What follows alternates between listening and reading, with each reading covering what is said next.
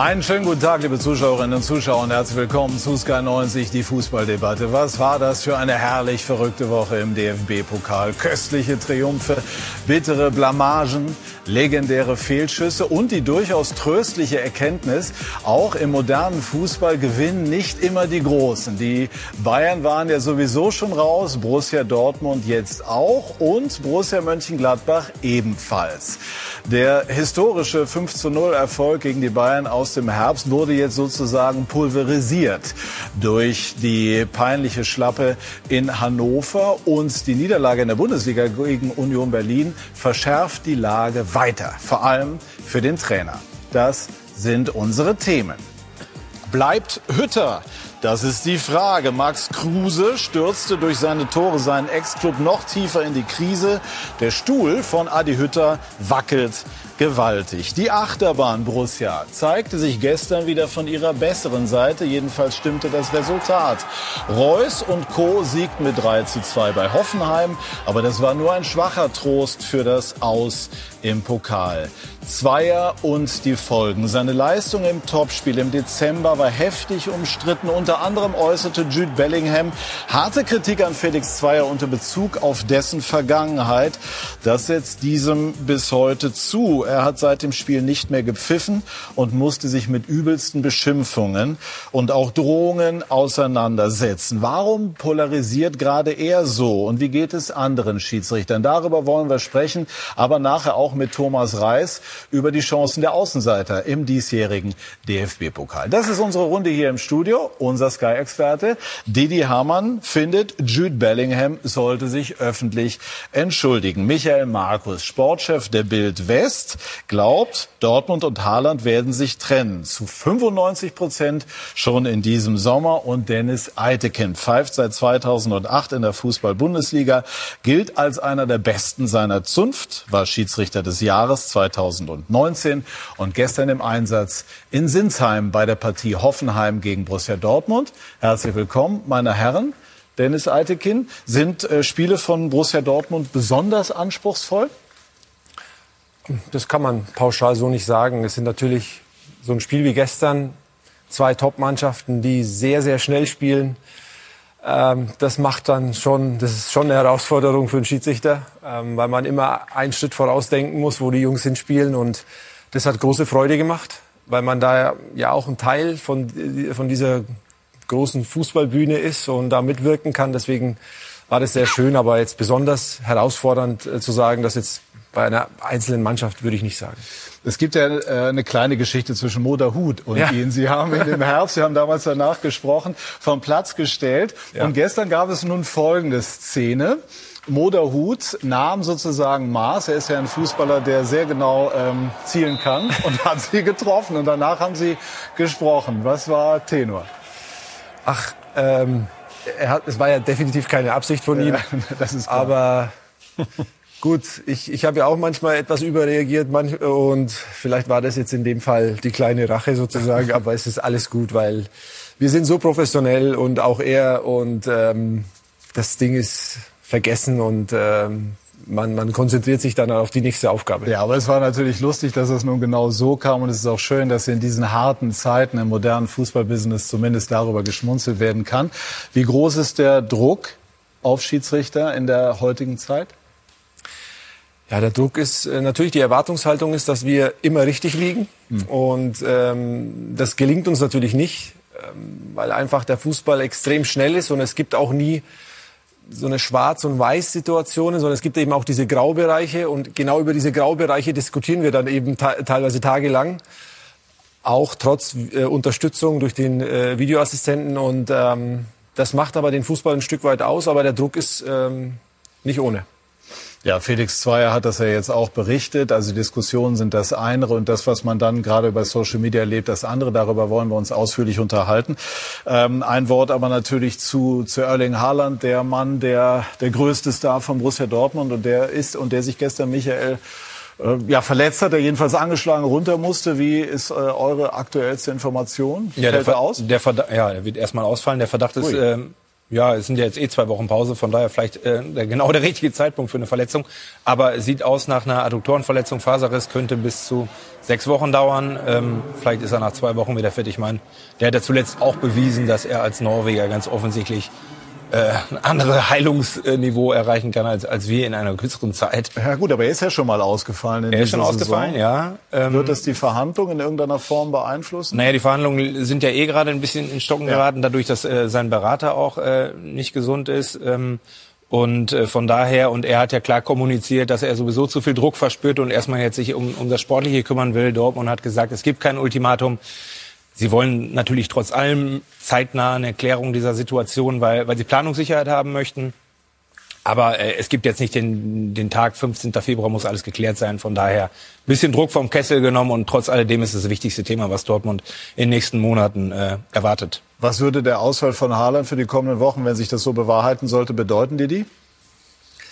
Ja, dass er ein unheimlich wichtiger Spieler für sie ist, es steht außer Frage. Auf der anderen Seite haben sie mit ihm schon Spiele äh, verloren und auch ohne ihn schon Spiele gewonnen. Und sie müssen halt einfach schauen, dass sie, dass sie den Ausfall, dass sie den irgendwie als Mannschaft kompensieren. Es äh, gehen ja natürlich Tore ab, das ist klar. Und oft waren sie zu abhängig von ihm. Und äh, es ist aber eine Möglichkeit, äh, für andere in die Bresche zu springen. Und ähm, wir saßen ja schon öfter hier und der Fußball war ja nicht immer äh, der Beste der Dortmund, aber sie schaffen es, Spiele zu gewinnen. Sie haben jetzt nach der Winterpause drei Spiele gehabt, drei gewonnen, zwei unheimlich schwere Auswärtsspiele gewonnen in Frankfurt und in Hoffenheim, auch wenn sie nicht gut gespielt haben. Und ähm, ja, deswegen würde ich äh, äh, nichts ausschließen, was die Dortmunder im Moment anbetrifft, wenn sie solche Spiele wie gestern gewinnen. Sprechen wir über die andere Borussia. Ganz kurz und knapp, bevor wir uns nochmal den Spielbericht anschauen. Wie viel Zeit wird Adi Hütter noch bleiben nach Ihrer Einschätzung?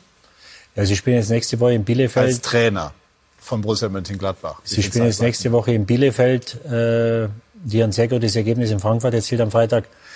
Also wenn sie am Samstag verlieren sollten, dann wird ihnen, glaube ich, auch die hohe Ablöse, die der Verein für ihn bezahlt hat, nicht mehr helfen. Also es ist auf alle Fälle sehr, sehr schwer und die Situation Florian Schmidt-Sommerfeld ist durch die Niederlage gestern äh, natürlich nicht besser geworden. Doppelpacker Max Kruse schießt Union Berlin auf den Champions League Platz und seinen Ex-Club Gladbach immer tiefer in die Krise. Dennis Zakaria Startelf Comeback nach Verletzung und Corona nach 16 Minuten mit der Hand am Ball. Dr. Felix Brüch bekam den Hinweis von VAR Sören Storks und zeigte zu Recht auf den Punkt. Kruse verletzt den Elfmeter Killer Jan Sommer, der gegen Leverkusen noch zwei pariert hatte. Gladbach tut sich im Spiel nach vorne schwer, aber Manu Kone, 40. Minute Traumtor, sein erster Bundesliga-Treffer, vorgelegt von Jonas Hoffmann. Heute Comeback nach Knie-OP. Dafür fällt Kapitän Lars Stindl mehrere Wochen aus. Gladbach spielte auf 2-1, kassierte aber den zweiten Treffer von Max Kruse in der 84. Minute. Kruse entwischt dem eingewechselten Patrick Hermann. Gieselmann bedient ihn perfekt. Für Gladbach ist es die siebte Niederlage in den letzten neun Pflichtspielen das ist nicht gut genug, was wir, was wir momentan in der, in der gesamten Defensive machen. Das betrifft nicht nur die Abwehrkette, sondern ähm, auch, äh, auch äh, die, die davor oder uns davor.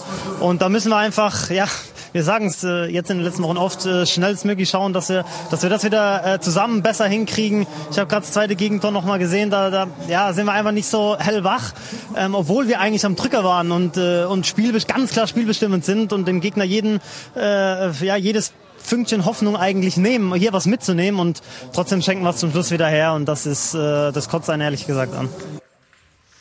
Klare Worte wie gewohnt von Jonas Hofmann. Ein Wort vielleicht vom Schiedsrichter in unserer Runde zu der Situation, äh, bei der Felix Brüch dann doch auf Elfmeter entschieden hat. Hilft in solchen Szenen dann äh, tatsächlich der, der VAR? Ja, absolut, weil also für, für Felix war das einfach nicht zu erkennen, dass auf dem Platz so eine Situation ähm, bei der Geschwindigkeit und Deswegen ähm, sind wir ja dankbar, dass wir die, die Unterstützung haben. Und das war eben ein, ein, ein Musterbeispiel dafür, wie der Video Assistant Referee auch dann funktioniert. Ja, gibt andere Situationen. Gestern beispielsweise dann äh, bei der Partie zwischen Freiburg und Stuttgart, mhm. wo es einen Elfmeter dann nicht gab für den äh, ja. VfB, äh, der der sozusagen nach Intervention zurückgenommen wurde, von dem ich jetzt fand, also das war keine glasklare oder wäre keine glasklare ja. Fehlentscheidung gewesen. Wo verläuft da die Grenze? Das habe ich bis heute nicht wirklich verstanden. Mhm. Also wichtig ist auch, ähm, das geht so ein bisschen unter ähm, in der ganzen Diskussion, dass auch der Schiedsrichter von sich aus sagen kann, ich würde mir das gerne selber anschauen. Und in dem Fall, ähm, ich habe mich auch mit dem Schiedsrichter ausgetauscht, war es eben so, dass der Schiedsrichter sich ähm, in der Situation nicht ganz sicher war und er wollte noch mal sich das angucken und ähm, der Tobias hat sich das dann eben noch mal angeguckt und das wird ja auch ein Stück weit von uns eingefordert, dass wir auch mal, wenn wir eine gewisse Unsicherheit verspüren, dass wir das dann machen. Und ähm, dann hat er das eben getan und ist dann zum Schluss gekommen, dass es für ihn nicht ausreichend ist für einen Elfmeter. Das ist schwer nachvollziehbar. Ehe wir jetzt da in die explizite Diskussion gehen, wollen wir zurückgehen zu äh, Borussia Mönchengladbach, Michael. Oder drängt es noch einmal was dazu zu nee, sagen? also da bin ich ganz zu 1000 Prozent bei der Meinung von Herrn Misslintat, der sich da zu Recht, finde ich, darüber aufgeregt hat, dass dieses Ding zurückgenommen worden ist. Ja, kann man so sehen. Wir werden ja nachher noch Lutz Michael Fröhlich, den, den Chef des Schiedsrichter, auch äh, hören. Bei der Gelegenheit auch darauf noch mal hingewiesen. Dann können wir das vielleicht noch mal aufnehmen. Wollen aber jetzt bei der sportlichen Situation von Borussia Mönchengladbach bleiben. Also da treffen sich eine, eine gut besetzte Mannschaft und ein renommierter Trainer, der auch über eine durchaus gewaltige natürliche Autorität verfügt. Warum funktioniert das trotzdem nicht? Ja, berechtigte Frage. Ich glaube, wenn Sie das alle wüssten, würden Sie es verändern. Aber die Mischung, die da mittlerweile entstanden ist, ist sehr toxisch, wie ich finde. Inwiefern? Also einige namhafte Spieler wollen weg, sollen weg. Da Tyram, der da wirklich nur noch mit Lustlosigkeit glänzt. Player, Zakaria. Also eigentlich hat Gladbach den besten Kader vielleicht der letzten 10, 15 Jahre von der Qualität her. Und äh, sie spielen plötzlich auf einmal gegen den Abstieg. Das kann ja grundsätzlich erstmal nicht sein. Warum ist das so? Weil die Chemie ganz offensichtlich an vielen Bereichen nicht mehr stimmt. Mit dem Trainer nicht, der auch noch Leute wie Ginter gegen sich dann aufbringt, indem er ihn zuletzt dann mal nicht berücksichtigt hat, weil der gesagt hat, dass er im Sommer weg möchte. Also das heißt, es, es, es, es stinkt von allen Ecken und, und, und Enden. Und ähm, ich glaube, aus der Situation ähm, wird es schwer werden, rauszukommen. Und wenn Eberl nicht jetzt im Winter da die richtigen Entscheidungen fällt, dann ähm, kann das wirklich am Ende im Abstieg münden. Weil da unten Mannschaften sind, die sind äh, diesen Firmen, was es heißt, Abstiegskampf zu spielen. Und Gladbach mit diesem Kader kennt das, glaube ich, nicht. Und von daher, das kann eine ganz üble Schwingung annehmen. Ähm, ich finde es hoch, hochgefährlich und ähm, mir ist es auch ein Rätsel, wie, wie, wie das passieren kann und wie sich Spieler dann wirklich mit so einer Lustlosigkeit dann da äh, über den Platz befördern, sage ich mal vorsichtig. Eberl gilt ja als jemand, der, was grundsätzlich positiv ist, lange an Trainern festhält. Das hat er auch letztes Mal bewiesen. Muss er in bei, dem bei Fall auch, Rose, der hat genau. 7,5 Millionen gekostet. Ist das da ist das das- dann, ist da ist das dann wahrscheinlich, im, nee, aber das ist ja wahrscheinlich, A, hat er diese Treue, das zeichnet ihn auch aus und ich glaube auch, dass der äh, Max Eberl Die Frage war aber eher, oder wäre dann gewesen, ist das hier auch angebracht oder muss er aufpassen, dass er hier Er nicht eine unpopuläre Entscheidung verpasst? er, er muss aufpassen, weil er hat ja auch zuletzt mit Rose wurde ihm am Ende ja auch nachgesagt, dass er den Zeitpunkt verpasst hat, da die Reißleine zu ziehen und am Ende deswegen nicht in Europa gelandet ist. Also natürlich äh, muss er da jetzt aufpassen, aber ich traue ihm das zu, weil der hat die nötige Routine und Erfahrung und hat das nötige Netzwerk,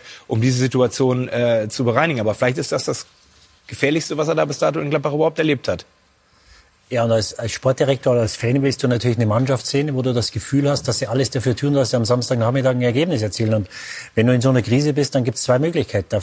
Die eine Möglichkeit ist, dass du als Mannschaft, dass drei, vier Spieler in der Mannschaft, die die Mannschaft führen, die lange im Verein äh, sind, die große Identifikation haben, sagen, Männer, wir müssen, wir sind ein Verein, wir sind dem Trainer, wir sind uns das schuldig, wir sind den Fans das schuldig, äh, aus, äh, den Kahn aus dem Dreck zu ziehen. Oder Du hast äh, Spieler oder eine Mannschaft, die sich in ihre Einzelteile auflöst, wo jeder dann auf seine eigenen Interessen schaut und nicht mehr das Wohl der Mannschaft im Sinn hat. Und im Moment ist zweiteres der Fall. Bei den Gladbachern, äh, der Trainer trägt natürlich eine Mitschuld und ich glaube, dass er ein Stück weit auch auf die falschen Pferde gesetzt hat, weil er hat von, von Anfang an war er mit Neuhaus auf Kriegsfuß, der wahrscheinlich am Saisonanfang der Spieler war mit dem höchsten Marktwert. Ähm, dann hat er lange mit, mit Kone, der ein hervorragender Spieler ist, aber ein junger Spieler, ein äh, interessanter Spieler ist, mit Zakaria in der Mitte gesetzt. Äh, Ein Kramer hat keine Rolle gespielt. Die guten Ergebnisse, die sie die letzten Wochen hatten, es war äh, gegen Hoffenheim, wo sie kurz vor Schluss den Ausgleich kassieren. Und in München, wo Kramer gespielt hat, dass er jetzt wieder verletzt ist, hilft dem Trainer natürlich auch nicht. Und das nur an Kramer festzumachen, wäre, glaube ich, zu einfach. Dann hast du einen Ginter, den er vor ein, zwei Wochen auf die Bank setzt, weil er weg will oder weg muss, weil man äh, Und die ihm keine dann vor Einigung Dingen auch die findet. vielen Gegentore noch äh, verbal Ja. anlastet, was natürlich auch einfach ich meine, mit so einem Ginter, der ja, glaube ich, nicht der Charakter ist, der der große Rebell ja. äh, als solcher bekannt ist, da, da verscherzt du es dir dann am ja. Ende natürlich äh, auch mit anderen dann und, gleichzeitig. Und, und, ne? jetzt fällt ein Stindel noch aus genau. und ein Ginter kommt dann gestern wieder zurück und da brauchst du natürlich Spieler in so einer Situation, die für den Trainer durchs Feuer gehen. Und ich weiß nicht, ob mein Kind, ich will dem Junge nichts unterstellen. Ich glaube, dass es ein hochanständiger Kerl ist. Nur wenn du natürlich dann auf die Bank gesetzt wirst als Vizekapitän, zwei Wochen später wirst du wieder gebraucht, äh, dann ist das eine, eine ungute Situation. Und, mhm. und es ist einfach keine Mannschaft äh, auf dem Platz. Man muss dazu sagen, in den, gestern haben sie besser gespielt als die letzten Wochen.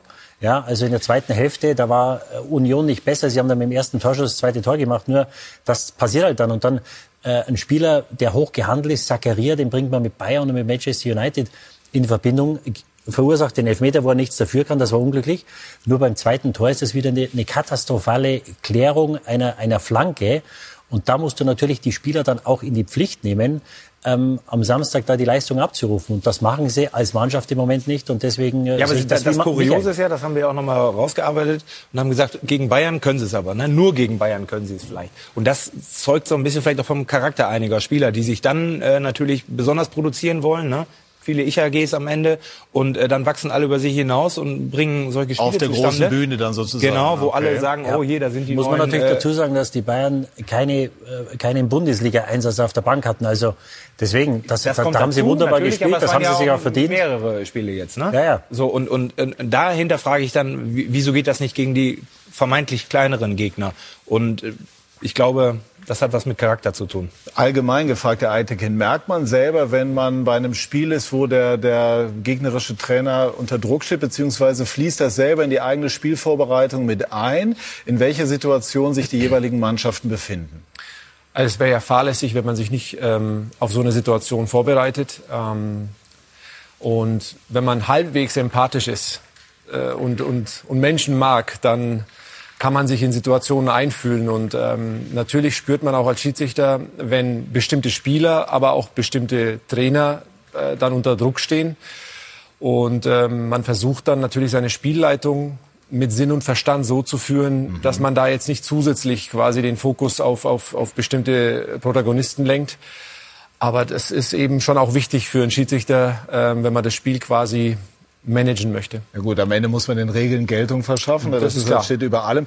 Äh, ist dann aber auch mal ein nettes Wort, wenn die Kameras nicht dabei sind, vor oder nach dem Spiel, gerade wenn irgendein Trainer ja. unter äh, Druck steht, erlaubt? Ja, also absolut. Also auch wenn mal äh, unabhängig davon, ob einer unter Druck steht oder nicht. Ich hatte jetzt gestern, ich habe den äh, Sebastian Hönes das erste Mal äh, gesehen, ähm, nachdem er jetzt quasi auch als Trainer aktiv ist. Und dann habe ich mich ganz normal vorgestellt äh, und, und, und ich fand es toll, äh, den Austausch auch nach dem Spiel. Und ähm, das, das macht dann halt auch Spaß und Freude. Und es, also so gibt es sehr, sehr viele Trainer, mit denen man wirklich ähm, über lange Jahre zusammenarbeitet. Und ähm, das ist ja eigentlich das, was auch, ähm, auch uns ausmacht, ähm, weil wir ja einfach diese Menschlichkeit in den Fokus äh, schieben und das für uns wichtig ist. Gut, das setzt eine große Souveränität voraus, das als Schiedsrichter so hinzubekommen. Souveränität, die Adi Hütter im Grundsatz auch ausstrahlt. Und dennoch muss ich sagen, wenn ich das so auf mich wirken lasse, wie du es schilderst, wie Didi es bewertet, dann ist das ja schon eine schwer vorstellbar, wie man das wieder in die Spur bekommen will, wenn der Trainer im Grunde die halbe Mannschaft und vor allem die ganzen Stars gegen sich aufgebracht hat. Ja, Stimmt das, das? das ja deswegen sage ich ja, das ist eine Monsteraufgabe für Eberl jetzt und Hütter an der, an der Stelle.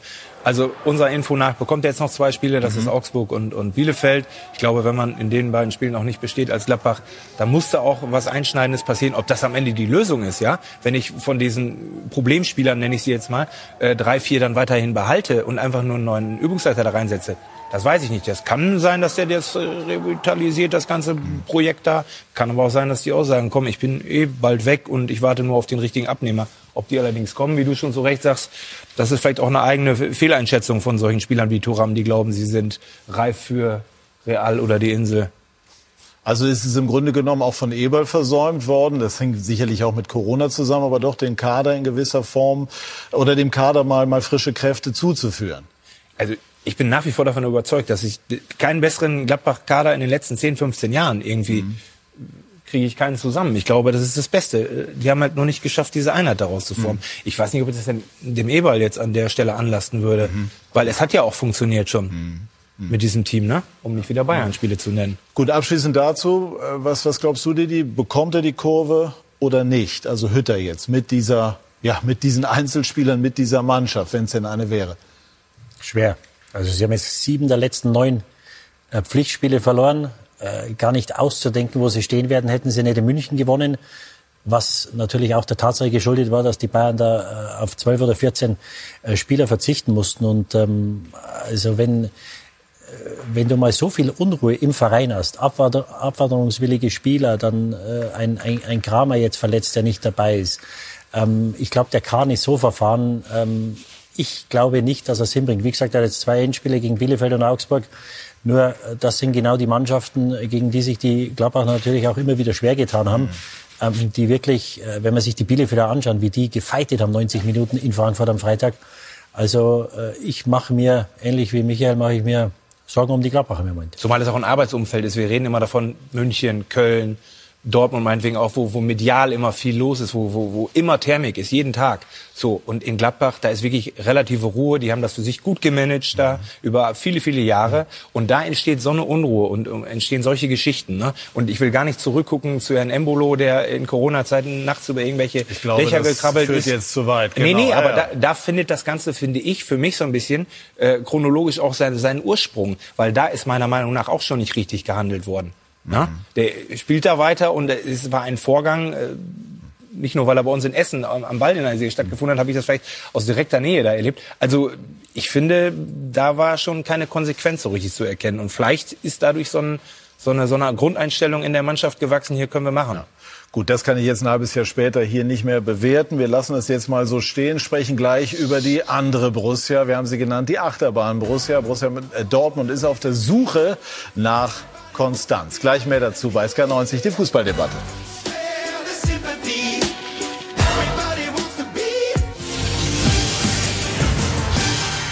Nicht so weit davon entfernt. Wir sind zurück bei SK90, die Fußballdebatte und sprechen über Borussia Dortmund und natürlich dann auch über Erling Haaland. Wie ist der zu, zu managen als Schiedsrichter sozusagen auf dem Platz? Ähm, ja, er, er, er, redet auch dann und tauscht sich auch gerne mal aus. Und gestern hat er äh, seinen Gegenspieler leicht weggestoßen und dann habe ich ihm gefragt, dass er es ja eigentlich gar nicht nötig hat. Dann hat er gesagt, er war sauer. Habe ich gesagt, ich bin auch manchmal sauer. Dann hat er mir angeboten, dass ich ihn wegstoßen darf. Ehrlich? Ja, ja. Und dann haben wir beide gelacht und dann ging es weiter. Oder Aber das Angebot haben Sie auch nicht angenommen? Nee, es, ich glaube, das kommt ein bisschen schräg rüber, wenn ich dann den Spieler wegstoße. Aber Ja. in dem Fall ja. Letztendlich, jeder, jeder Spieler ist ja individuell und jeder braucht eine gewisse Ansprache und Behandlung. Und Erling ist halt auch ein spezieller, besonderer Spieler und deswegen, aber auch mit so einem macht es halt Spaß, äh, sich auszutauschen. Wollen wir nochmal die 95 Prozent kurz aufnehmen und unsere bescheidenen Mathematikkenntnisse nochmal, ähm, 5% Restchance. wollte ich gerade sagen, nochmal aufgreifen. 5 Prozent Restchance. Äh, bleibst du dabei?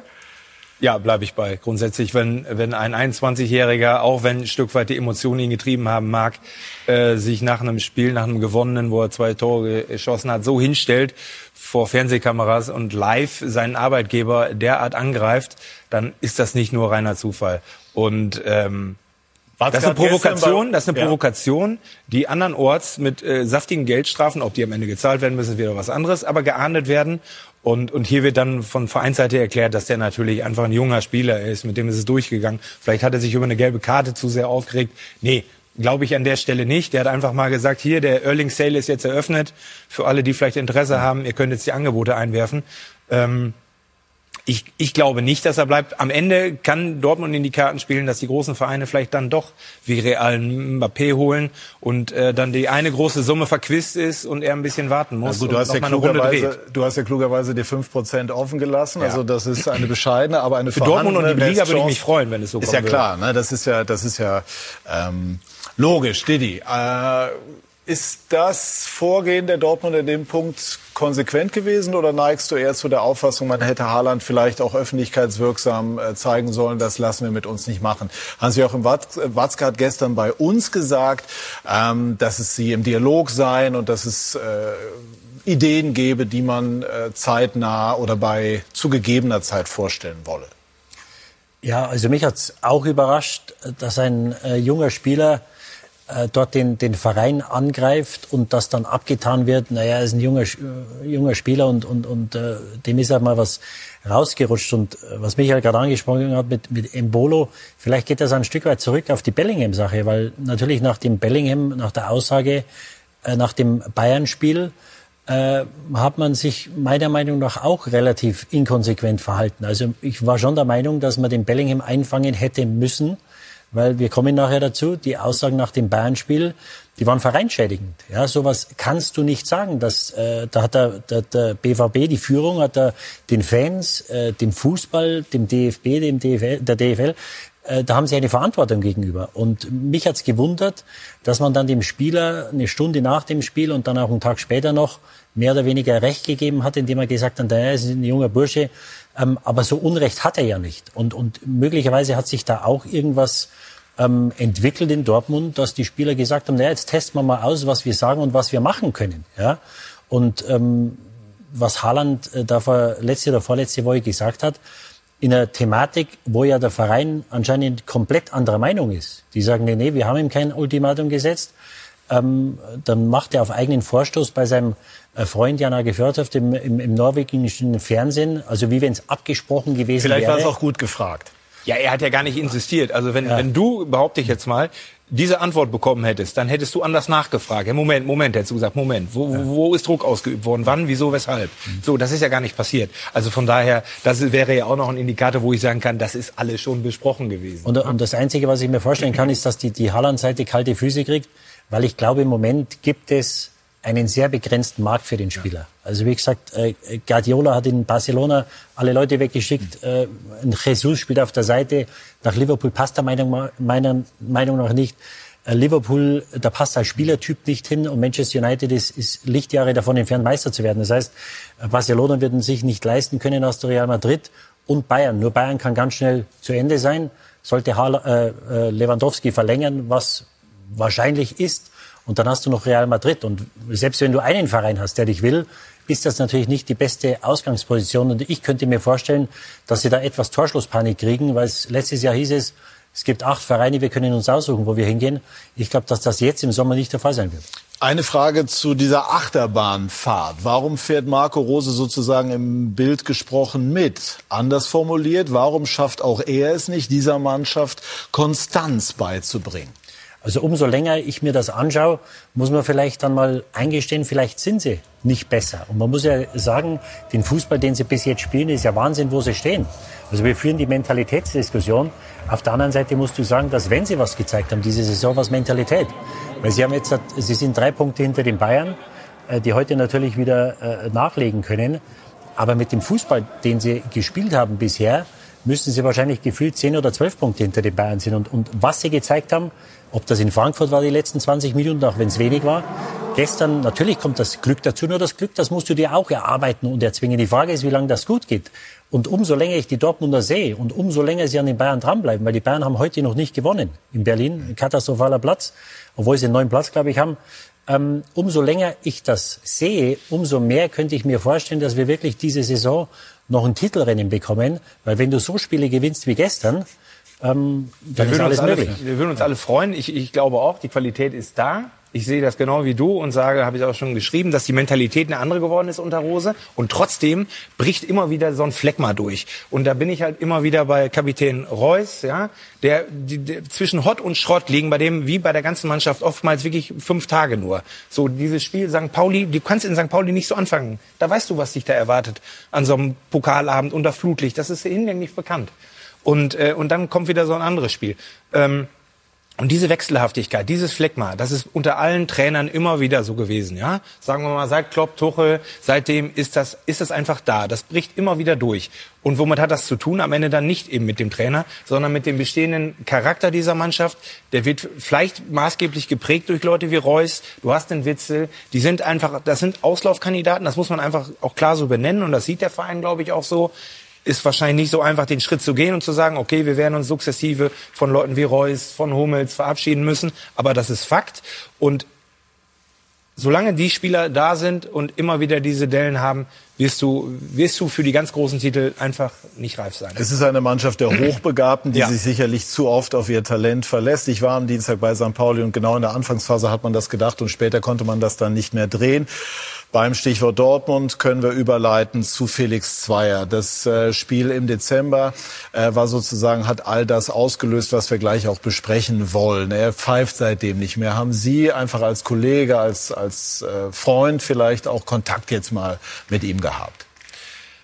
Also man sucht natürlich den Kontakt, weil man sich um den Menschen äh, Sorgen macht, um einen Kollegen Sorgen macht und ähm, das ähm, hat mich tief berührt, auch die Berichterstattung unmittelbar nach dem Spiel, was da medial auf ihn ähm, über ihn eingebrochen ist. Ähm, man, ich habe das auch erlebt, ähm, aber in der Dimension, ähm, das ist schwer zu ertragen und ähm, man macht sich dann Sorgen, weil man sich äh, jahrelang zusammenarbeitet, als Kollegen auf Seminaren ist und, ähm, und dann habe ich den Kontakt gesucht und wir haben uns ausgetauscht.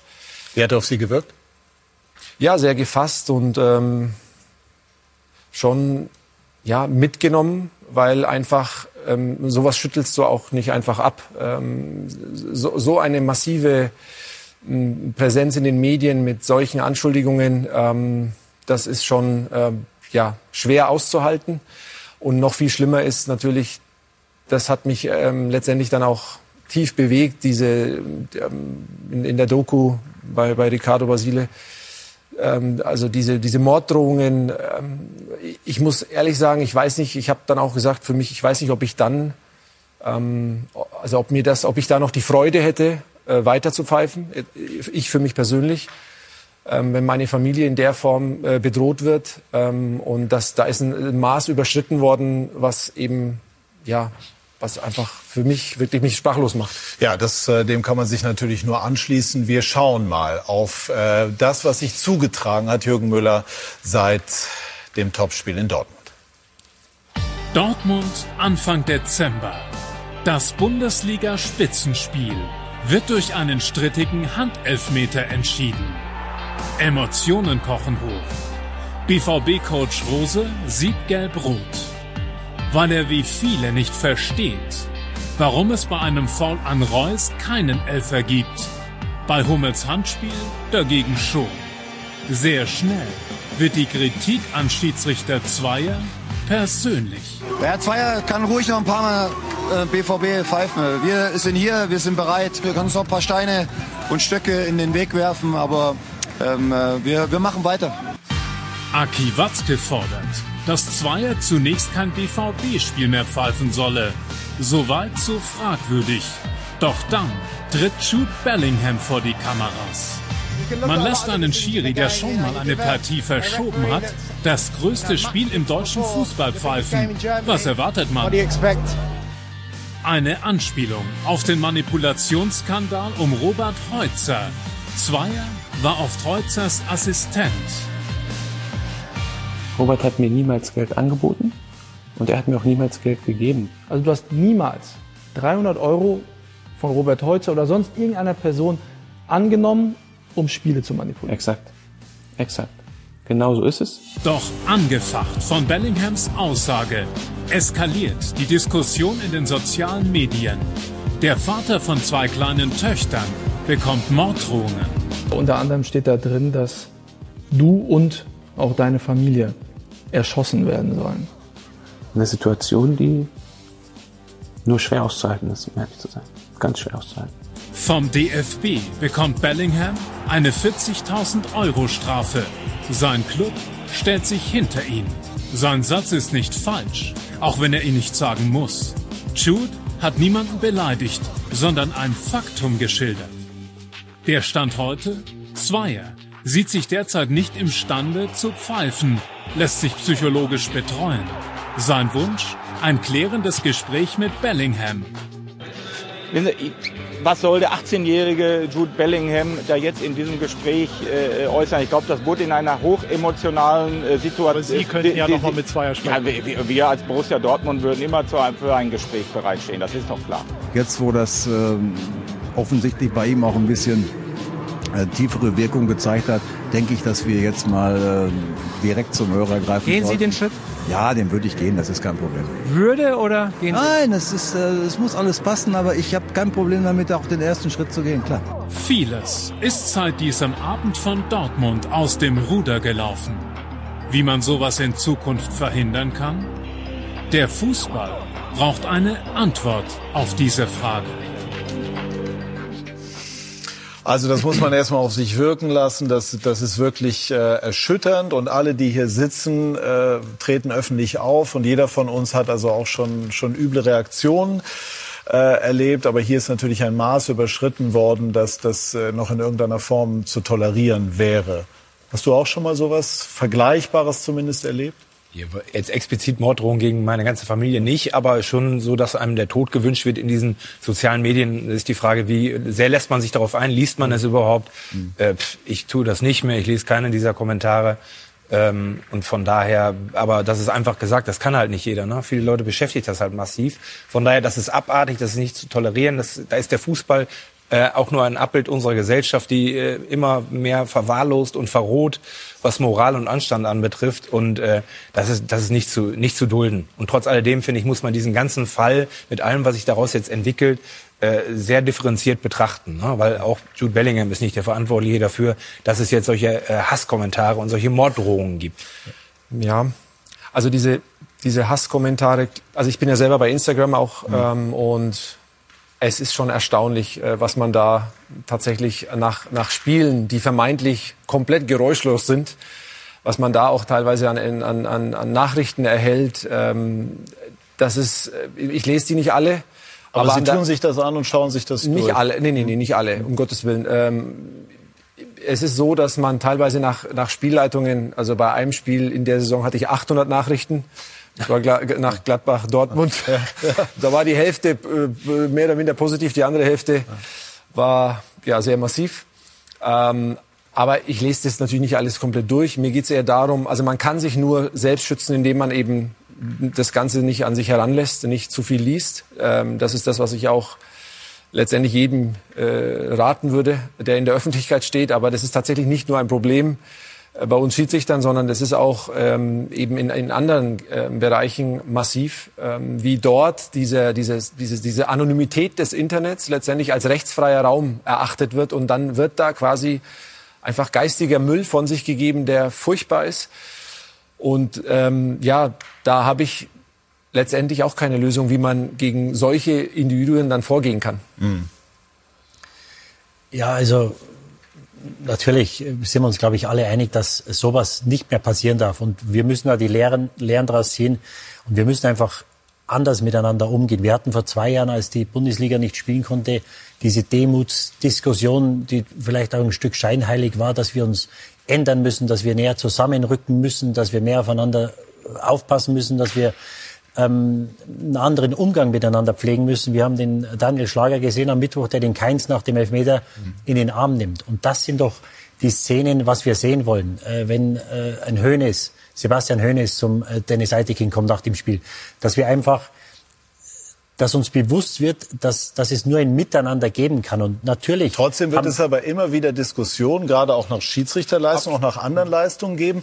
Wenn das dann aber so eine Eskalation bei Social Media in dem Fall erfährt, ja. dann ist da ja auch das Problem. Also ich finde auch, dass man diesen unmittelbaren Zusammenhang zwischen einer Äußerung von Jude Bellingham, die über den Durst gewesen sein mag, mhm. und solchen Drohungen nicht herstellen kann. Man kann sagen, er muss aufpassen, was er sagt. Ja. Mhm. Er ist aber 18, auch ja. richtig.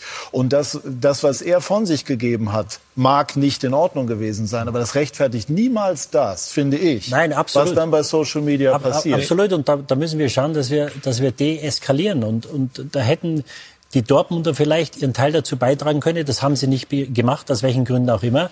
Äh, Fehler sind auf beiden Seiten passiert. Aber was mich in der ganzen, in der ganzen Sache stört, äh, ist der Deutsche Fußballbund. Weil es würde nach dem Spiel eine viel, meiner Meinung nach viel zu milde Strafe für den Spieler ausgesprochen, die, glaube ich, wenn ein, ein Spieler diesen Zusammenhang hergestellt hätte mit einem anderen Schiedsrichter, dann hätte es eine mehrwöchige Sperre gegeben.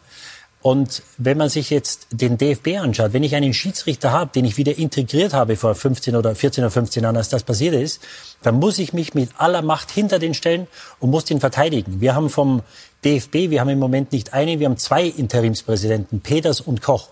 Wir haben die in den letzten sechs oder sieben Wochen nicht gehört.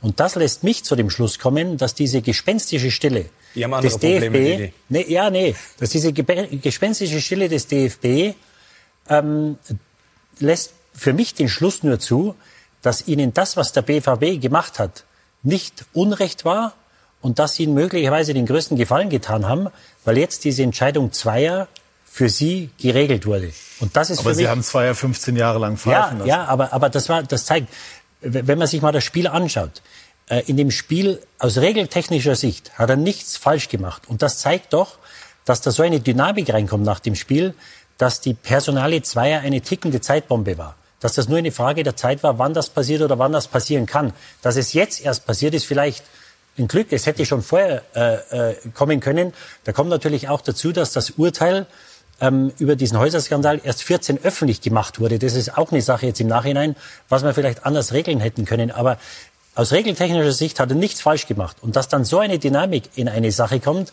lässt für mich nur den Schluss zu, dass der BVB dem DFB diese Entscheidung abgenommen hat und dass sie beim DFB darüber nicht unfroh sind, weil du natürlich, wenn du so einen Schiedsrichter hast, der einer der besten Schiedsrichter in den letzten Jahren war, ob, ob, ob es war oder nicht, lasse ich mal dahingestellt, dann musst du den mit aller Macht, musst du dich hinter den stellen und musst du den schützen. Und da hat der DFB den Felix Zweier im Regen stehen lassen.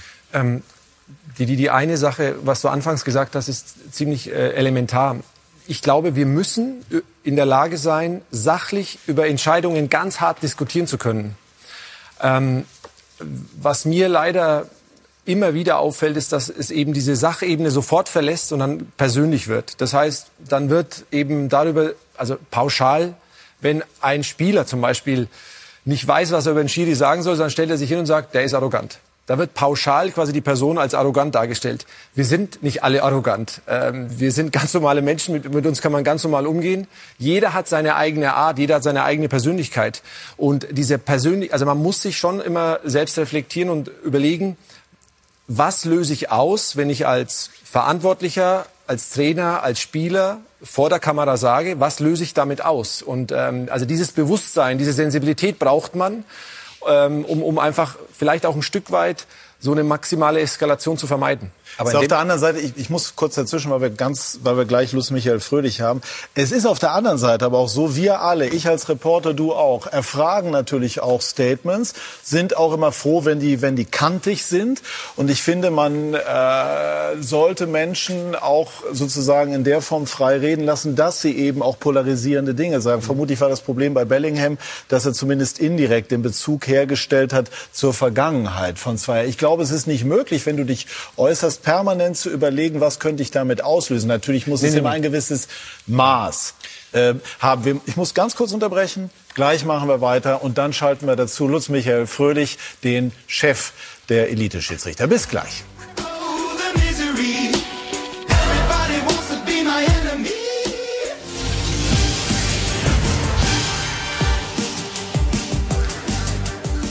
Wir sind zurück bei SK90, die Fußballdebatte, sprechen über Felix Zweier und die Folgen dessen, was damals beim Topspiel passiert ist und schalten jetzt dazu Lutz Michael Fröhlich, den ich ganz herzlich begrüße, den Chef der Schiedsrichter, offiziell Geschäftsführer Sport der Schiedsrichter GmbH. Schönen guten Tag, Herr Fröhlich. Hallo. Ja, guten Tag in die Runde. Hi Dennis. Hallo, Lutz. Was ähm, hat es mit Ihnen gemacht, als Sie die Aussagen von Felix Zweier bei Meine Geschichte gesehen haben?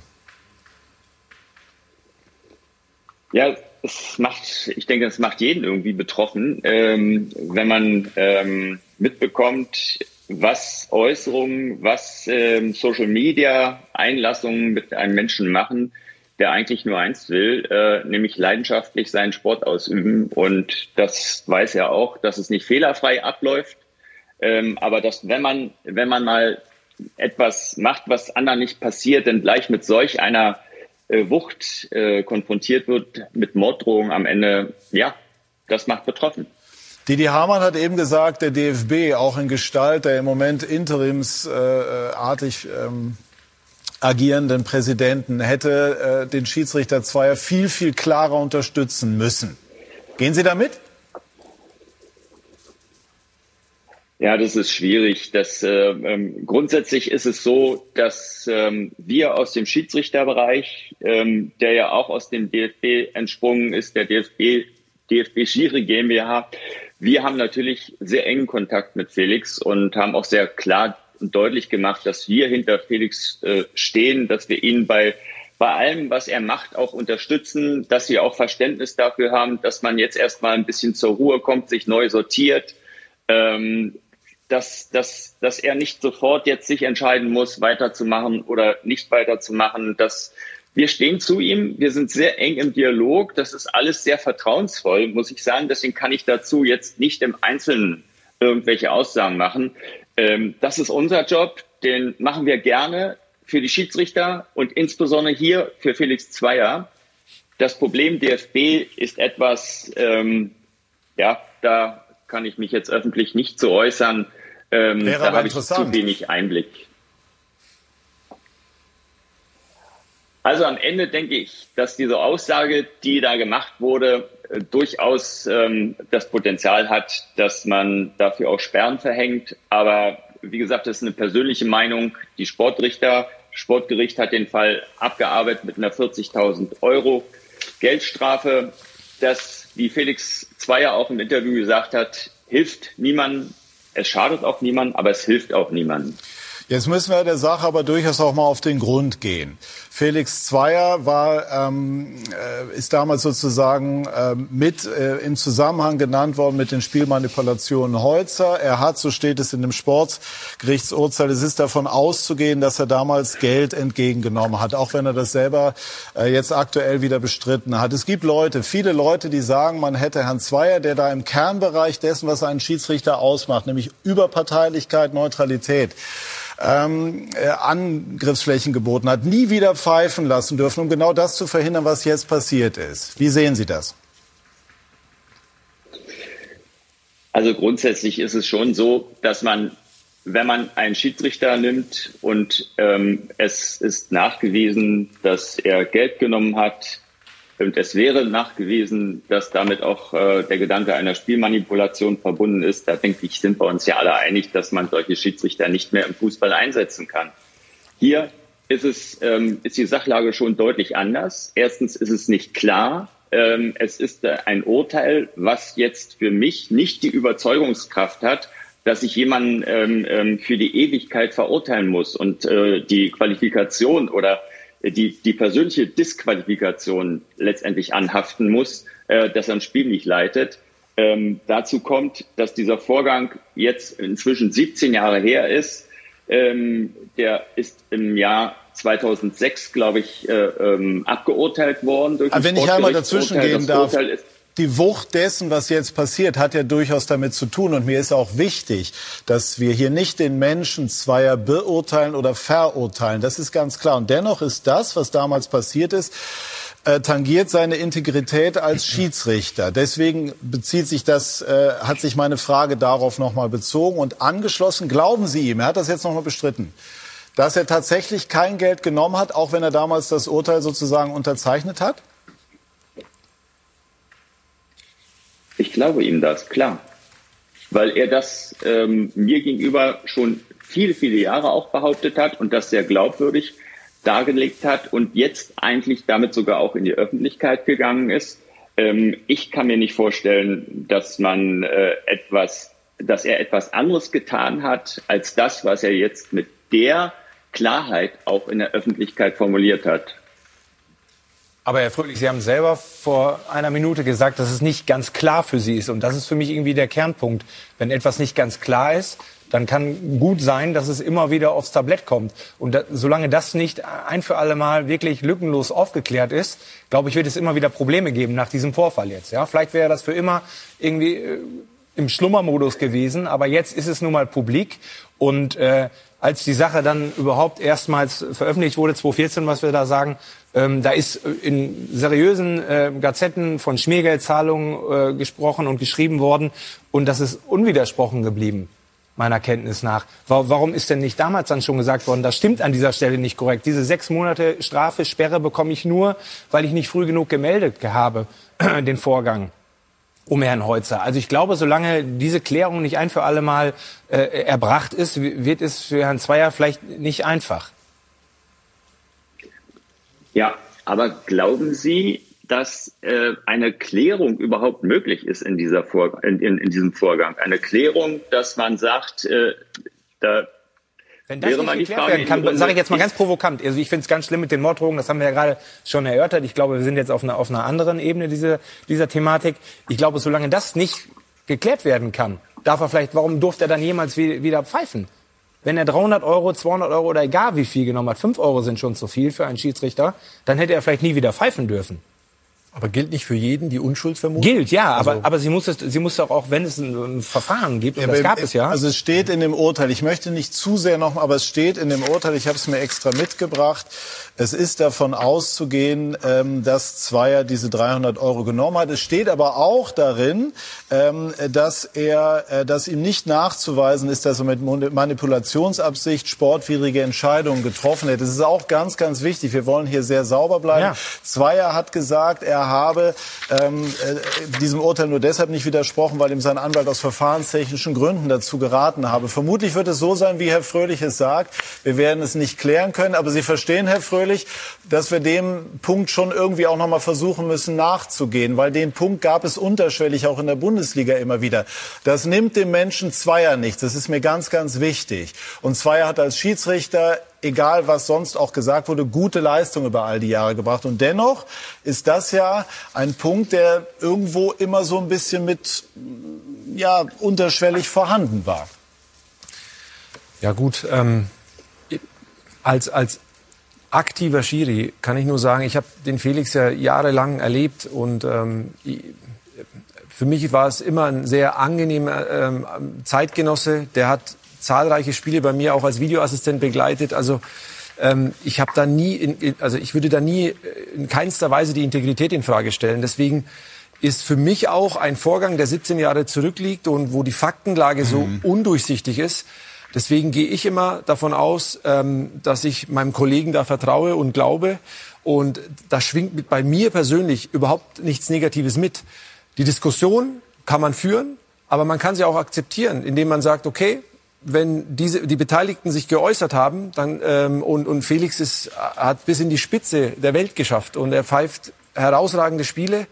Ähm, okay, aber jetzt sage ich nochmal ja. provokant dann, ja, ohne dass ich mich da auf irgendeine Seite stellen ja. will, aber muss er dann nicht auch mit solchen Äußerungen leben? Auch wenn die vielleicht völlig daneben waren von einem 18-Jährigen, der eigentlich gar nicht wissen kann, was vor 17 Jahren war. Ich weiß es ähm, nicht, der war wahrscheinlich ein oder zwei Jahre gut, alt. Er, wird sich, also, er kann sich genauso wie wir äh, schlau machen. Ja. Ne? Ähm, aber ist das dann nicht auch so, dass er sagen muss, okay, scheiße, da habe ich dieses dunkle Kapitel, was nicht ganz aufgeklärt ist, die Leute glauben mir nicht alle, ähm, da muss ich immer mal mit sowas auch rechnen. Ich glaube, wir können mit vielem leben. Ähm, wir haben wirklich ein dickes Fell und ähm, alles, was die Sache anbetrifft, können wir wirklich mit allem leben. Aber wenn es dann halt persönlich wird und, und spekulativ wird, dann ist es halt für mich echt schwierig. Ja, ich hätte noch eine Frage an, an Herrn Fröhlich. Herr Fröhlich, ähm, wir sind uns, glaube ich, alle einig, dass sich die Problematik und die Thematik äh, bezüglich Felix Zweier äh, geändert hat, seit 2014 das Urteil öffentlich wurde, weil vorher wusste niemand, was die Anschuldigungen sind und warum dann die, die Strafe ausgesprochen wird. Das heißt, von diesen 300 Euro ist dann erst 2014 äh, ist das erst öffentlich geworden. Und jetzt wäre meine Frage an Sie, haben Sie das mit ihm mal thematisiert? Sie haben, glaube ich, angefangen 2015 als Chef der Schiedsrichter. Haben Sie das mit ihm mal thematisiert oder war Ihnen das bewusst in den letzten Jahren, dass dieses Problem, das wir jetzt nach dem äh, Dortmund-Bayern-Spiel hatten, dass das irgendwann kommen kann, nachdem das Urteil öffentlich wurde?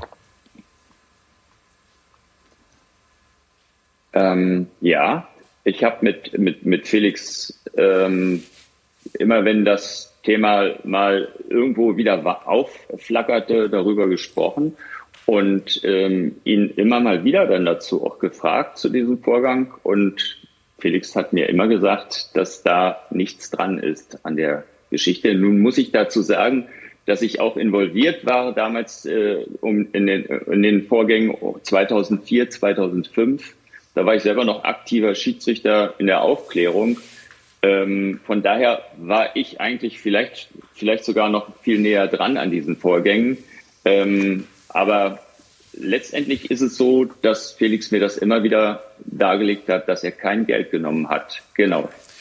Sie waren ja damals auch Vertrauensmann der Schiedsrichter und äh, deswegen hat man sich damals dann auch an Sie gewendet. Didi hat noch was? Ja, meine Frage wäre gewesen, ob Sie irgendwann mal mit dem Gedanken gespielt haben, nach der Veröffentlichung des Urteils äh, ihn nicht mehr pfeifen zu lassen. Nee, äh, für mich nicht. Warum, kann ich auch sagen. Es ist ein, ein, ein Vorgang gewesen, ein Urteil, ähm, in dem letztendlich auch damals festgehalten wurde, dass einem weiteren Einsatz als Felix, äh, äh als Schiedsrichter nichts mehr im Wege steht. Das ist das Urteil von 2005, 2006. Der äh, Felix Zweier hat dann ab 2006 wieder seine Schiedsrichterlaufbahn aufgenommen ähm, hat in der äh, äh, Junioren-Bundesliga, Regionalliga, dritte Liga jahrelang gepfiffen, hat in verschiedenen Schiedsrichterführungen seine Spiele gemacht. Seit 2012, meine ich, ist er in der Bundesliga. Ähm, also, und, und wenn man jetzt den Vorgang 2021 nochmal aufmacht und sich aber eigentlich keine neue Erkenntnislage ergibt, das finde ich sehr problematisch. Das kann ich, das kann ich die auch. Einzige neue Erkenntnislage, ja. Ja. die einzige neue Erkenntnislage, die wir jetzt aktuell haben, ist die Aussage eines Spielers ähm, und dadurch eine Dynamik in dem Vorgang. Aber die Fakten sind unverändert. Genau, das, das kann ich auch sehr gut nachvollziehen. Auf der anderen Seite ist es eben so, dass es etwas war, was es über viele Jahre sozusagen, was man immer mal so als Grundgeraune gehört hat. Und das ist jetzt durch diese Aussage sozusagen ähm, ja nochmal aufgerollt worden. Gleichwohl ist, glaube ich, wichtig zu sagen, dass niemand hier jedenfalls in dieser Runde an der Neutralität Zweiers in dem betreffenden Spiel, respektive in den zurückliegenden Jahren zweifelt. Wir wollten auch nur noch und wollen noch mal versuchen zu erklären, woran, woran liegt es, dass das also auch so diskutiert wird. Frage an Sie. Hätten Sie sich denn gewünscht von den Verantwortlichen von Borussia Dortmund, ähm, zumindest ähm, eine, eine Erläuterung dahingehend, dass die Aussage von Bellingham vielleicht übers Ziel hinausgeschossen ist und man keine Zweifel habe an der aktuellen Integrität sozusagen von Zweier. Ja, sicherlich ist das ideal, wäre das ideal gewesen in, in, in der Situation. Ich denke, dass man da ähm, in der ersten, ähm, ja, in der ersten ähm, in den ersten Einlassungen nach dem Spiel äh, sich sehr stark vor, vor den Spieler gestellt hat und so ein bisschen die Verantwortung für das Gesamtsystem vernachlässigt hat. Ähm, ich fände so eine Aussage, ähm, wie Sie sie gerade geschildert haben, absolut ähm, hilfreich. Ich fände es auch hilfreich nach wie vor, wenn es tatsächlich nochmal auch einen Dialog geben könnte, nicht nur zwischen Felix und äh, ähm, den Verantwortlichen von Borussia Dortmund, sondern auf der Ebene der Protagonisten, die miteinander auf dem Feld umgehen müssen, sogar ein Dialog. Und das wäre für mich tatsächlich Felix und Jude Bellingham. Ähm, da ist jetzt kein, nach meinen Informationen und wie ich Felix kenne, auch keine Intention da, den Spieler nochmal zu konfrontieren, sondern einfach nur äh, einen Dialog zu, äh, zu führen über, über Wirkungen von Aussagen und wie man miteinander okay. umgeht und atmosphärisch ähm, äh, das wieder ein bisschen gerade richtet. Also äh, Watzke hat ja gestern bei euch im Interview angekündigt, dass er bereit ist, einen Schritt zu gehen. Ähm, ich hatte gestern mit denen nochmal Kontakt. Also sie haben sich die Nummer jetzt von Zweier auch besorgt und werden ihn jetzt zeitnah und die nächste Woche, er hat ja ein bisschen Luft, werden sie ihn kontaktieren. Und äh, ob das da jetzt in welcher Konstellation es zum Gespräch kommt, es hätte schon längst zum Gespräch kommen sollen. Egal, wer da den ersten Hörer hochnimmt, ist ja eigentlich auch wurscht. Ähm, und dann denke ich, sollte man das da zumindest miteinander besprechen. Die andere Thematik äh, ist eine andere. Es ist auch wichtig, dass man da in die Interaktion tritt, weil ähm, als betroffener Schiedsrichter, also ich habe auch genügend äh, Situationen gehabt, ähm, wo es dann medial natürlich, wo man attackiert wird, medial von einem einzelnen Spieler oder von einem Verantwortlichen. Und wenn man da in den Austausch geht, und ähm, auch letztendlich wirklich sachlich ähm, miteinander ähm, die Thematik aufarbeitet, dann hilft es einem. Und ich wünsche mir nichts Sehnlicheres, als dass mein Kollege wieder auf dem Platz steht und ähm, Spiele leitet und seiner, seiner Berufung und seiner Leidenschaft nachgeht. Und äh, das, also so ein Gespräch wird dazu helfen und dienen. Und das kann ich aus eigener Erfahrung sagen, aus zig Spielen, wo ich auch das Bedürfnis gehabt hätte, äh, mit jemandem mich auszutauschen. Manchmal wird es einem verwehrt. Ähm, aber es liegt meistens nicht an uns, weil wir wirklich offen sind in der Kommunikation und wir wollen und wir, wir sind transparent. Wir haben nichts zu verstecken. Ähm, Im Gegenteil. Ähm, Letztendlich hätte ja. zwei ja auch schon zum Hörer greifen können, ne? Wo wir jetzt mal so. Ja, wichtig ist, es ist ja, Mail geschrieben, die vielleicht ein bisschen. Ich glaube, mit Schuldzuweisungen kommen wir nicht weiter. wichtig ist, dass die beiden Parteien sprechen und dass man äh, vielleicht sich in die Augen schauen kann oder wenn es ein persönliches Gespräch wird, dass man sich die Hand schütteln kann, dass wir irgendwie versöhnlich aus dieser äh, Sache herauskommen, weil es ist schon zu viel Schaden angerichtet worden. Das hätte man wahrscheinlich unterbinden können, hätte man früher gesprochen. Aber wichtig ist, und deswegen war es auch gut, dass Aki Watzke das gestern gesagt hat, dass man sagt, nein, wir machen das, wir hätten es schon vorher machen sollen. Aber wie gesagt, wir müssen jetzt nach vorne schauen. Die sollen miteinander sprechen. Aber natürlich muss sich der DFB, die Rolle, die der DFB in, in dieser äh, Causa Zweier gespielt hat mit, mit Borussia Dortmund, der DFB muss sich gründlich hinterfragen, weil so kann ich mit meinen Schiedsrichtern nicht umgehen. Das sind mit die wichtigsten Leute im Verband. Und da muss man auch sehen, was das für Folgen hat, weil wir hatten vor zwei, drei Jahren hatten wir fast wöchentliche, tägliche Übergriffe auf Schiedsrichter, gerade im Amateursport im, im Berliner Raum, dass sich sogar der damalige DFB-Präsident zu Wort gemeldet hat. Und ich glaube, den Schiedsrichtern, die am Sonntag früh pfeifen für, für 15 oder 20 Euro, denen sind wir schuldig und es ist auch der DFB schuldig, seine Schiedsrichter so zu unterstützen, wie sie es verdient haben, was im Fall 2 nicht der Fall war. Ja, und wir haben, wir dürfen nie vergessen, wir haben es mit Menschen zu tun. Felix Zweier war damals Mitte 20, möglicherweise, wir wissen es nicht, werden es vielleicht auch nie erfahren, hat er Fehler gemacht. Wir reden ansonsten zu Recht von zweiten und dritten Chancen. Das ist auch Teil dessen, was wir jetzt ähm, besprochen haben und äh, besprechen. Und ähm, deshalb dann auch jetzt nochmal die Frage an Sie, wird Zweier wieder pfeifen? Und wenn ja, wann? Ich kann Ihnen die Frage im Moment seriös nicht beantworten. Ich kann nur sagen, dass ähm, wir daran arbeiten und versuchen, Felix Zweier als Schiedsrichter zu halten, dass wir ihn wieder auf dem Platz als Schiedsrichter sehen. Ähm, und wir müssen uns da noch ein bisschen gedulden. Auch wir müssen uns da noch ein bisschen gedulden, ja. Machen Sie sich Sorgen um den Menschen, Felix Zweier? Ja, mache ich. Auch nach dem persönlichen Austausch und gerade nach dem persönlichen Austausch. Nach dem persönlichen Austausch, ich kenne ihn lange, habe ihn erlebt jetzt auch in diesem Interview. Ähm, seine Sprache, seine Körpersprache insbesondere, ähm, da ist ein Mensch, der sehr viel nachdenkt, der sehr viel reflektiert im Moment und ähm, wo man noch nicht genau weiß, in welche Richtung letztendlich der Zug mit ihm fahren wird. Ist er ein starker Mensch von Haus aus? Ich denke, er ist ein klarer Mensch. Und deswegen glaube ich auch, dass es noch ein bisschen braucht, bis seine Entscheidung gereift ist. Und wie gesagt, ich hoffe, dass es möglich ist, ihn als Schiedsrichter zu halten. Erst recht ähm, aus den Ereignissen, der Historie der Ereignisse jetzt zuletzt. Das ist für meine Begriffe ähm, etwas, ähm, so ein Abschied, ähm, so ein, das hat kein Mensch verdient. Herr Fröhlich, vielen Dank für Ihre Erläuterung und auch für Ihre eindrucksvollen Worte. Dankeschön. Ich danke Ihnen und wünsche einen schönen Sonntag. Dankeschön. Danke. Gut, und er hat sich öffentlich jetzt ja geäußert, deswegen haben wir auch sozusagen das Mandat, auch darüber nochmal öffentlich zu sprechen. Also das ist dann so. Und ähm, es gibt einfach in diesem, in diesem Zusammenhang gibt es einfach unterschiedliche Sichtweisen. Glaubst du, dass Zweier nochmal Bundesliga pfeift? Dafür kenne ich die, die, die, Person Felix Zweier nicht. Das kann Dennis vielleicht viel besser einschätzen, der ihn kennt. Ähm, er scheint sehr angefasst zu sein. Den Eindruck macht er ja auch in dem Interview. Ähm, ich kann, vermag ich nicht zu sagen, aber das wäre Glaskugel.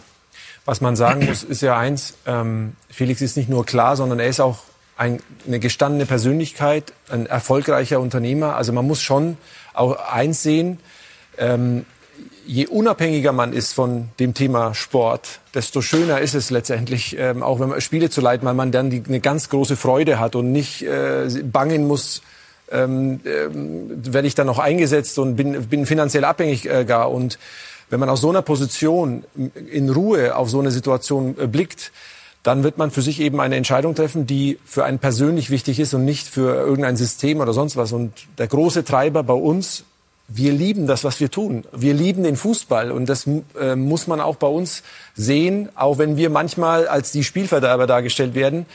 Ähm, also ich würde mir es auch nicht antun, wenn ich die, die große Freude nicht hätte. Aber die haben ja. Sie. Ja, also ich würde von heute auf morgen aufhören, wenn ich diese, diese Freude nicht mehr spüren würde. Weil es gibt gar keinen Grund, ähm, aus meiner Sicht, äh, so, sowas sich anzutun. Aber es gibt eben diese besonderen Momente, ein Teil dieses großen, dieser Fußballbühne äh, zu sein und mit den Spielern zu interagieren, tolle Gespräche, tolle Persönlichkeiten, tolle Spieler aus nächster Nähe zu erleben und auch selbst Emotionen zu zeigen. Und, das macht eigentlich das alles aus für uns.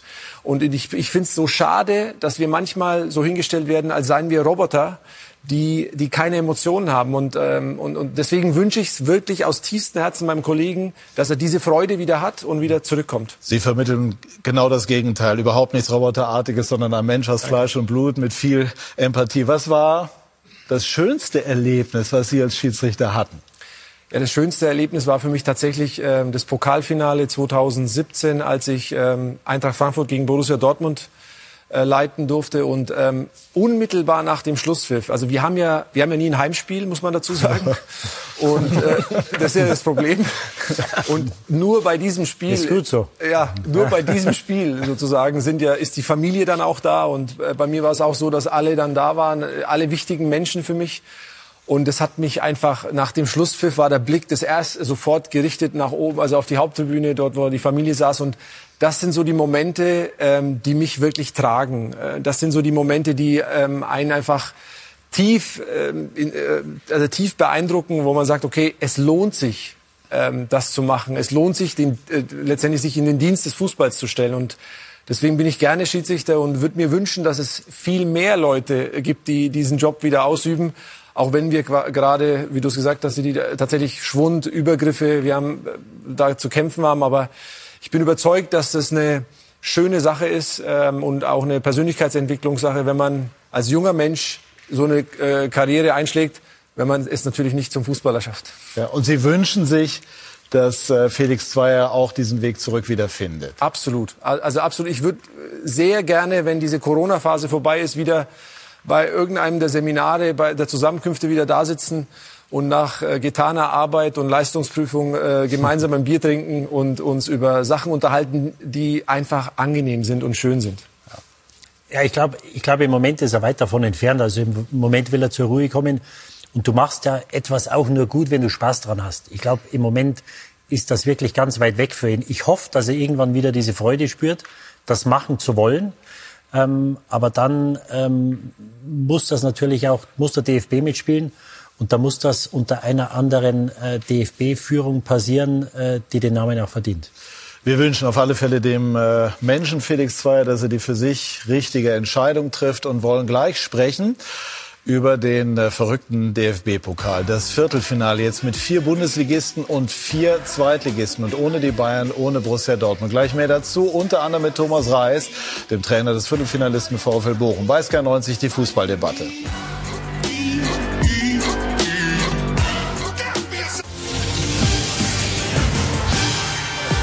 glaube ich. Wir sind zurück bei SK90, die Fußballdebatte, haben noch ein bisschen weiter diskutiert, wollen jetzt aber umschwenken auf das, was wir im DFB-Pokal erlebt haben. Dennis Eitekin war, da war ich auch, ja. bei Hertha gegen Union. Genau. Jetzt überlege ich gerade, gab es strittige Szenen, also nichts, was wir... Nichts Relevantes. Nee, nichts, was wir musst, musst ja sagen. Im großen Stil thematisiert haben. Ich kann jetzt, ich glaube, das tangiert Ihre Unparteilichkeit oder Überparteilichkeit nicht. Fragen, haben Sie auch Freude daran, dass der Pokal jetzt tatsächlich die eigenen Gesetze auch anwendet, die man ihm immer zuschreibt? Ja, absolut, weil wenn jetzt, wenn man da anguckt, welche Vereine jetzt noch dabei sind, ähm, dann ist es ja auch, ähm, das, das zeigt ja, wie wie besonders äh, dieser Wettbewerb ist. Und deswegen freut es mich jetzt da die nächsten Runden zu beobachten, wie es da weitergeht. Also das war eine maximal diplomatische Antwort, aber so ist es ja auch. Didi, äh, die beiden Hamburger Vereine im Viertelfinale, Borussia Dortmund nicht mehr, Bayern München nicht mehr. Ähm, was äh, hat das mit dir bisher gemacht, wenn du so den Pokal in diesem Jahr verfolgt hast? Ja, also wir lieben ja alle den Underdog. Also wenn ein Dritt- oder Zweitligist gern Bundesligisten spielt, dann wenn man keine, äh, keinen Verein hat oder keinen, äh, keine äh, Sympathien für einen Verein hat, dann ist man ja unterschwellig, ist man ja immer für den Kleineren. Und äh, natürlich wollen wir die Großen sehen im Halbfinale. Nur ich finde das sehr erfrischend, dass wir vier Zweitligisten im, im Viertelfinale haben. Ich glaube, es gibt eine reelle oder eine gute Chance, dass wir vielleicht sogar einen Zweitligisten wieder mal ähm, im Finale sehen. Und es ist doch auch mal schön, ein Halbfinale anzuschauen ohne Bayern und Dortmund. Das ist natürlich eine Riesenchance für die äh, verbliebenen Bundesligisten, aber natürlich auch für die anderen vier. Ich glaube, wir haben acht mögliche Sieger jetzt sehr gut gerechnet. Wir haben es heute mit der Mathematik, aber das hängt jetzt nicht nur mit den Bundesligisten und Zweitligisten zusammen. Das ist so die Eigenart des Viertelfinals. Ja, aber wenn die können. Bayern noch dabei sind, dann sagst du, ja, ja gut, die drei oder vier, ich glaube, dass wir die Bayern nicht schlagen können. Ja. Ich glaube, es ist wirklich äh, äh, selbst der KSC oder Hannover, warum nicht? Die Pokalgewinner der letzten 29 Jahre nicht mehr dabei. Der letzte Hannover 96, 1992. Lange, lange ist es her, nämlich genau diese 29 Jahre. Äh, eine herrliche Frage jetzt, wer ist denn der Favorit? Bochum für mich. Ehrlich? Ja. Warum? Nee, das sage ich, weil ich, aus, weil ich das super finde. Ja. Ich würde mich richtig drüber freuen. Die haben einfach äh, so eine gute Arbeit geleistet in den letzten Jahren. Die waren so lange äh, verschwunden in der zweiten Liga. Die können, wenn sie, wenn sie einiges jetzt richtig machen, können sie den Platz von Schalke 04 so ein bisschen mal für sich okkupieren in den nächsten Guck mal, Jahren. und jetzt rein zufälligerweise ist der Trainer des VfL Bochum uns zugeschaltet. Thomas Reis, herzlich willkommen. Eine Frage Schönen jetzt, die der Trainer des VfL Bochum nicht immer gestellt bekommt. Nehmen Sie die Favoritenrolle an? Ja, man sollte schon die Kirche im Dorf lassen. Es sind trotzdem sehr, sehr gute Mannschaften im Pokal weiterhin vertreten und äh, du brauchst auch ein gewisses Losglück. Natürlich wünscht sich jeder Trainer ein Heimspiel, weil ich denke, dass wir bisher in der Bundesliga auch bewiesen haben, dass wir zu Hause ähm, sehr unangenehm sind. Und es wäre natürlich schön, wenn wir im Heimspiel diese Runde bestreiten könnten. Aber träumen ist erlaubt, oder? Ja, Träume sind immer erlaubt. Also ich meine, wer keine Träume hat, der ist irgendwo fehl am Platz. Äh, natürlich sind äh, große Mannschaften raus. Trotzdem hast du noch äh, sehr, sehr ja, unangenehme Mannschaften im, im Pokal. Aber die Chance ist natürlich äh, riesengroß, dass äh, dieses Jahr vielleicht eine Überraschung gibt im Pokal. Jetzt muss man sagen, Sie sind im Pokal-Viertelfinale und in der Bundesliga fünf Punkte vor dem Relegationsrang. Also das ist eine sehr, sehr gute Zwischenbilanz. Genießen Sie den Moment? Ja, man äh, soll eigentlich äh, immer alles genießen. Wir haben äh, gesagt, dass wir ein bisschen Anlaufzeit benötigen werden in der Liga. Das hat man auch gesehen. Jetzt haben wir uns, ähm, finde ich, sehr, sehr gut stabilisiert. Wir versuchen es im Rahmen unserer Möglichkeiten ganz gut umzusetzen. Das gelingt uns im Moment. Auch äh, das gestrige Spiel ähm, wäre auch mehr drin gewesen. Und wir sind einfach froh, dass wir, dass wir konkurrenzfähig sind und ja, und um den Klassenhalt realistisch mitspielen können. Ja, gestern haben sie 2 zu 2 gespielt gegen den ersten FC Köln. Ihr Joker Sano hat gestochen. Äh, ist das Ergebnis für Sie unter dem Strich in Ordnung gegen den ersten FC Köln und Ihren Freund Steffen Baumgart? Ja, was heißt in Ordnung? Ich muss ja damit leben. Ich meine, wir fanden, waren die, die bessere Mannschaft. Äh, wir gehen absolut äh, verdient in Führung. Dann äh, machst du durch zwei individuelle ja, Leichtzinsfehler, ähm, gehst im Rückstand und es war dann wie ein Schlag in die Magengrube. Und dass du dann aus der Halbzeit wieder so rauskommst nach anfänglichen kleinen Schwierigkeiten, das Spiel noch so zu beherrschen und dann verdient einen Ausgleich zu machen aufgrund des Spielverlaufs müssen wir zufrieden sein, aber ich glaube, im Großen und Ganzen wäre mehr drin gewesen. Aber ich finde, wie die Mannschaft ähm, sich entwickelt hat, dass wir auch durch Rückschläge uns nicht ähm, ja, auseinanderdividieren lassen, sprich, dass wir auseinanderbrechen, das ist eine tolle Entwicklung und wir versuchen auf diesem Weg natürlich weiterzumachen. Michael, als Sportchef der Bild West, ähm, welche Rolle spielt der VfL Bochum? In, die wird zunehmend größer. Eben ja. auch natürlich begünstigt dadurch, dass mit Schalke ein äh, Big Player erstmal ein bisschen sich verabschiedet hat. Ähm, Bochum gehört einfach, finde ich, in diese Liga hinein. Elf Jahre waren sie nicht dabei. Das hat man im Revier vielleicht mehr gemerkt als bundesweit. Aber sie machen mehr und mehr bundesweit auch auf sich aufmerksam. Ähm, das ist für mich der Verein der Leidenschaft. Ja? Der, Thomas Reis ist ein Trainer, der da hervorragend hinpasst, weil das äh, kein so ein Shishi-Trainer ist, sondern einer, der da Moral und Mentalität vorlebt und der tief selber im Westen, tief im Westen, der selber eine äh, Vergangenheit in diesem Verein hat und äh, da entsteht gerade eine Menge. Ne? Für Bochum wird es halt irgendwie wichtig, wenn man sich etablieren möchte in der ersten Liga, wie geht's wirtschaftlich weiter? Ne? Was bedeutet das für Stadion? Kann ich irgendwie Logen generieren? Es muss Geld reinkommen, um, um da irgendwie sich auf Dauer festzusetzen. Und das wird die große Herausforderung nach dem Klassenerhalt, den ich aber definitiv sehe. Gut, also bei all der Ruhrpott-Romantik muss man natürlich, natürlich Geld haben, um das um zu Geld. finanzieren. Ja. Was mir aufgefallen ist, Thomas Reis, als, als Beobachter, äh, dass der VfL nicht nur für Kampf und für Einsatz steht, sondern so regelrechte Zauberfüße am Werk sind, wie zum Beispiel Milos Pantovic, der äh, durch Fernschüsse geglänzt Holtmann. hat. Herr Holtmann mit seinem super Solo. Ruhrpott Maradona auch. Genau. Und ähm, Pantovic jetzt auch äh, im Pokal mit einem wunderbaren Tor. Ist das bewusst so, dass Sie versuchen, dieser kämpferischen Komponente Komponente auch, auch diese spielerische Leichtigkeit beizumischen? Ja, natürlich versucht man das. Wir haben in der zweiten Liga, glaube ich, auch ähm, sehr dominant Fußball gespielt. Wir haben ähm, sehr hoch gepresst, was wir in dieser Liga auch äh, versuchen. Natürlich haben wir auch äh, Defizite. Also wenn man äh, sieht, ähm, ich meine, ich sehe es dann immer ein bisschen kritischer aus, aus Trainersicht, dass wir schon noch ein bisschen Probleme haben, was die Boxverteidigung anbelangt, wo wir da häufig ähm, Mann gegen Mann spielen, trotzdem den Mann aus dem Auge verlieren. Deswegen äh, muss man ja versuchen, der Mannschaft irgendwie zu helfen und zu sagen, okay, wir wollen den Gegner möglichst aus unserer Box raushalten. Ähm, dass, wir, dass wir Leidenschaft zeigen müssen, das steht ja außer Frage, weil ähm, ich habe ja auch gesagt, ähm, ich habe eine tolle Mannschaft, ich habe tolle Spieler, die ja, wir haben auch äh, das nötige Glück gehabt, dass wir, dass wir gute Mentalität reinbekommen haben, äh, sprich mit den ausgeliehenen Spielern, die sich absolut identifizieren, die die Chance VfL Bochum auch als Sprungbrett nochmal sehen, um vielleicht dann auch bei ihrem Stammverein äh, mal sich durchzusetzen. Und im Moment passt es ganz gut und äh, ja, wir werden mit Leidenschaft weiterhin Fußball spielen und natürlich versuchen wir auch äh, fußballerische Lösungen zu finden, aber das ist natürlich in der ersten Liga schon weitaus schwieriger wie in der zweiten Liga.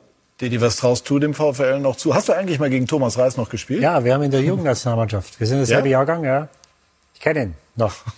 guter linker Fuß, schnellste war er nicht, aber sehr guter Spieler. äh, ja, was traue ich genau. Ihnen zu?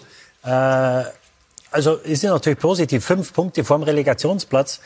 Auf der anderen Seite musst du natürlich immer auch in Rückspiel schauen als, als Aufsteiger und äh, ich glaube, dass du dieses Jahr drei oder 34 Punkte brauchst, um 16. oder vielleicht um 15. oder vielleicht sogar 16. zu werden. Das heißt, sie brauchen noch 10, 12 Punkte und da musst du natürlich schauen. Also ähm, die Saison, die sie spielen, hätte ich gedacht, dass sie gefühlt etwas weiter weg sind von den, von den Abstiegsrängen, ist natürlich auch der Tatsache geschuldet, dass die Vierter bisher äh, wenig gepunktet haben. Aber ich traue ihnen die Klassenerhalt zu, absolut was ich äh, am Anfang der Saison mir schlecht vorstellen konnte. Also ich äh, hätte gedacht, dass es für beide Aufsteiger unheimlich schwer wird. Ähm, und was sie bis hierhin geleistet haben, auch äh, mit dem Lauf im Pokal, ist alle Ehren wert. Also ich glaube, Gladbach und Hertha steigen eher ab als der VfB Bochum. Also, Ehrlich? Ja, ich glaube einfach, das Plus, was, was Reis und Bochum haben, dass sie einen sehr homogenen Kader gebildet haben, der, sage ich mal so, auf 16, 17, 18 Positionen sehr gleichwertig besetzt ist, äh, spielt selten mit der gleichen Mannschaft, also eigentlich fast nie mit der gleichen Startelf. Also die hat sehr viele Möglichkeiten. Obendrein muss man sehen, mit Zoller ist, ist der Torjäger der Vorsaison. Fehlt verletzt. Ver ne? Fehlt ja. fast die ganze Saison. Ja. Man hat ordentliche Transfers getätigt. Und wenn ich gestern sehe, der Asano nicht nur sein Tor, sondern wie er auch hinterher äh, kurz vor Ende hinten per Kopf nochmal eine Situation äh, äh, löscht und dann den Spieler nochmal umläuft, dem, dem er gerade den Ball äh, weggeköpft hat. Also das sind so, so, so Momente, da geht mir das Herz auf, irgendwie als Fußballfan, sage ich mal. Und da kann ich mir nicht vorstellen, wenn ich dann so einen Gladbach-Haufen sehe, sage ich jetzt mal provokant, ähm, dass diese Mannschaft absteigt. Glauben Klar, die Sie, müssen konzentriert bleiben. Logisch. Klar. Glauben Sie, Thomas, dass auch noch einer der Schwergewichte wirklich so unten reinrutscht, wie zum Beispiel Gladbach, wie Hertha, wie vielleicht auch Wolfsburg? Die sind ja schon drin bis zum Ende rein. Es ist ähm, schwierig zu sagen und ich möchte auch nicht äh, beurteilen, was in anderen Mannschaften los ist. Ich habe gesagt, wir versuchen es im Rahmen unserer Möglichkeiten. Es ist immer so, dass, äh, dass man mit ein, zwei Mannschaften äh, nicht rechnet, dass sie da unten stehen. Im Moment ist es so, aber wir wissen auch, dass äh, gerade diese Mannschaften, die genannt wurden, eine unheimliche individuelle Qualität haben. Und ich, ich habe ja auch gesagt, wir haben gegen Wolfsburg das erste Rückrundenspiel gehabt. Und ich glaube, wenn Wolfsburg da gegen uns vielleicht gewonnen hätte, sind sie immer in der Lage, relativ schnell vielleicht eine, Serie zu starten.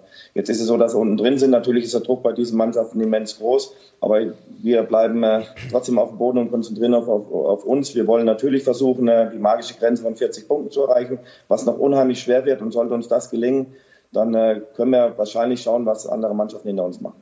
Thomas Reis, vielen herzlichen Dank. Viel Spaß in den kommenden Wochen, vor allem natürlich auch im Pokal. Dankeschön. Vielen Dank.